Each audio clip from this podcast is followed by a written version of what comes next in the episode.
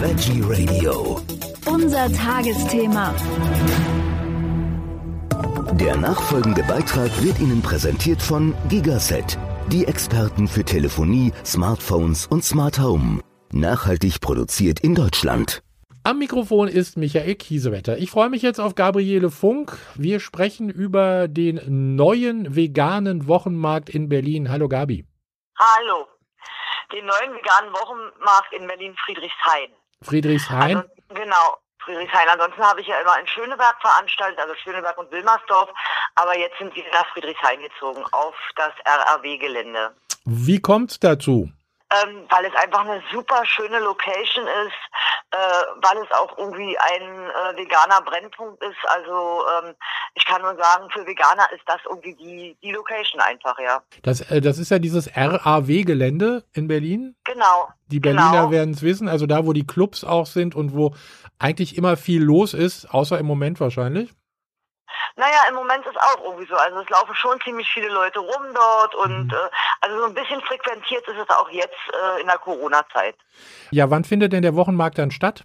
Der Wochenmarkt findet immer an den Samstagen statt Mhm. und der erste Tag ist der 27.3.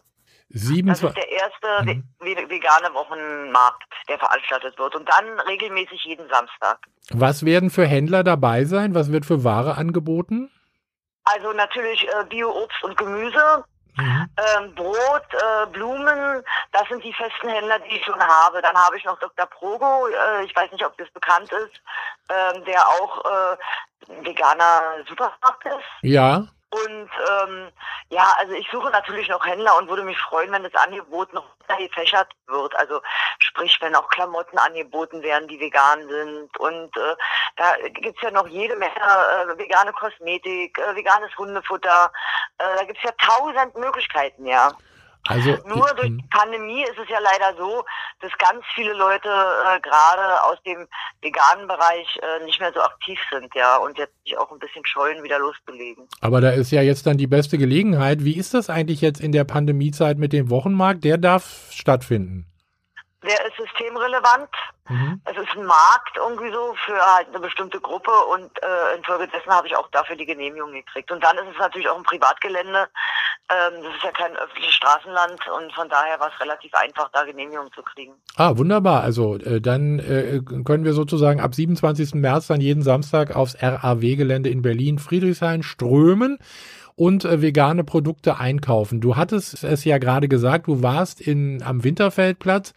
Äh, da ist es, glaube ich, nicht ganz so gut gelaufen, oder? Das war ein bisschen, äh, bisschen, äh, weiß ich nicht, was, was war da los? Naja, es ist nicht so gut gelaufen aus mehreren Gründen. Erstmal war es Freitag und äh, Mhm. Freitag ist halt für viele Leute, die berufstätig sind, äh, nicht so der optimale Tag gewesen. Äh, dann ist äh, Berlin-Schöneberg, Winterfeldplatz auch keine ähm, vegane äh, Gegend so, also sehr so ein Mischpublikum.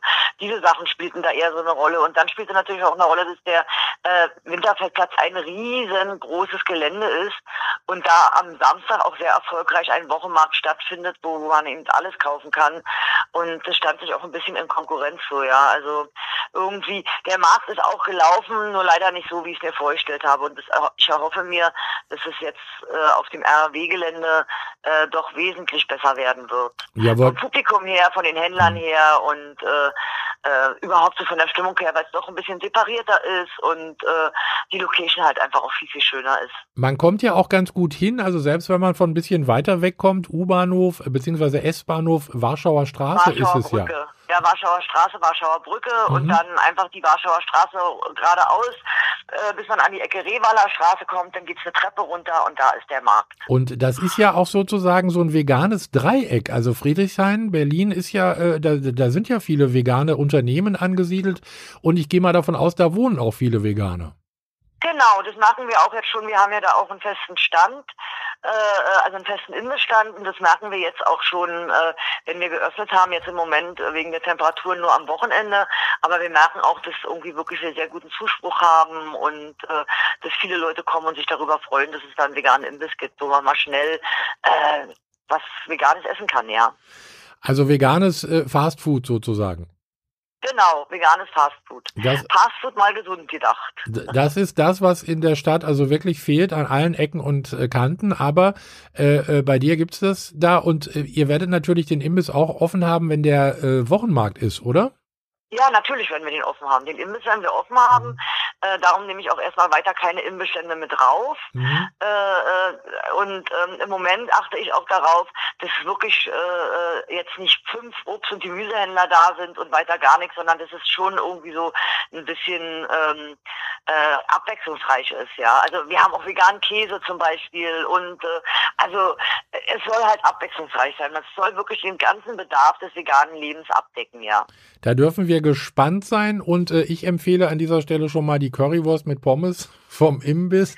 Die, die ist ja wirklich der Oberknaller, aber ihr habt ja da in der Zwischenzeit auch richtig aufgerüstet. Da gibt's ja jetzt auch Fish and Chips zum Beispiel.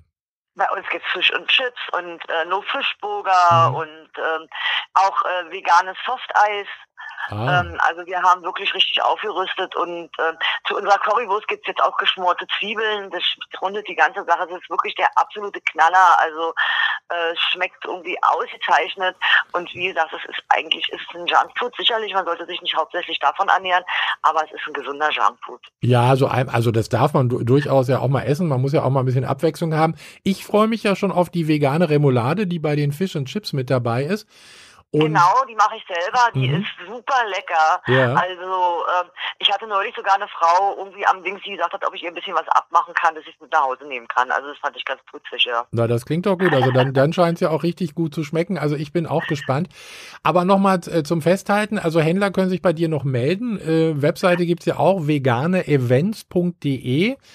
Äh, Genau. Da kann man schon mal gucken. Und äh, dann, du hast auch ein Jobangebot. Ne? Also immerhin, äh, also äh, ein 450-Euro-Job wird angeboten. Ja, genau. Also erstmal ein 450 Euro Job, das kann mehr werden. Ja. Ähm, das kommt darauf an, ob die Clubs da wieder aufmachen, weil wenn die Clubs aufmachen, werden wir bis 24 Uhr arbeiten. Und das kann ich alleine nicht mehr stemmen, weil ich um 12 Uhr aufmachen will. Ja. Ähm, also wir brauchen einen Veganen oder eine Veganerin. Das ist eine ganz wichtige Prämisse, weil man auch möglichst argumentationsfest sein muss. Also es muss schon jemand sein, der hinter der Idee veganes Leben steht und auch äh, auf so Fragen wie, wieso habt ihr denn, äh, wieso müssen die Veganer eine Wurst essen, äh, argumentieren kann, ja. Weil sie denn schmeckt zum Beispiel.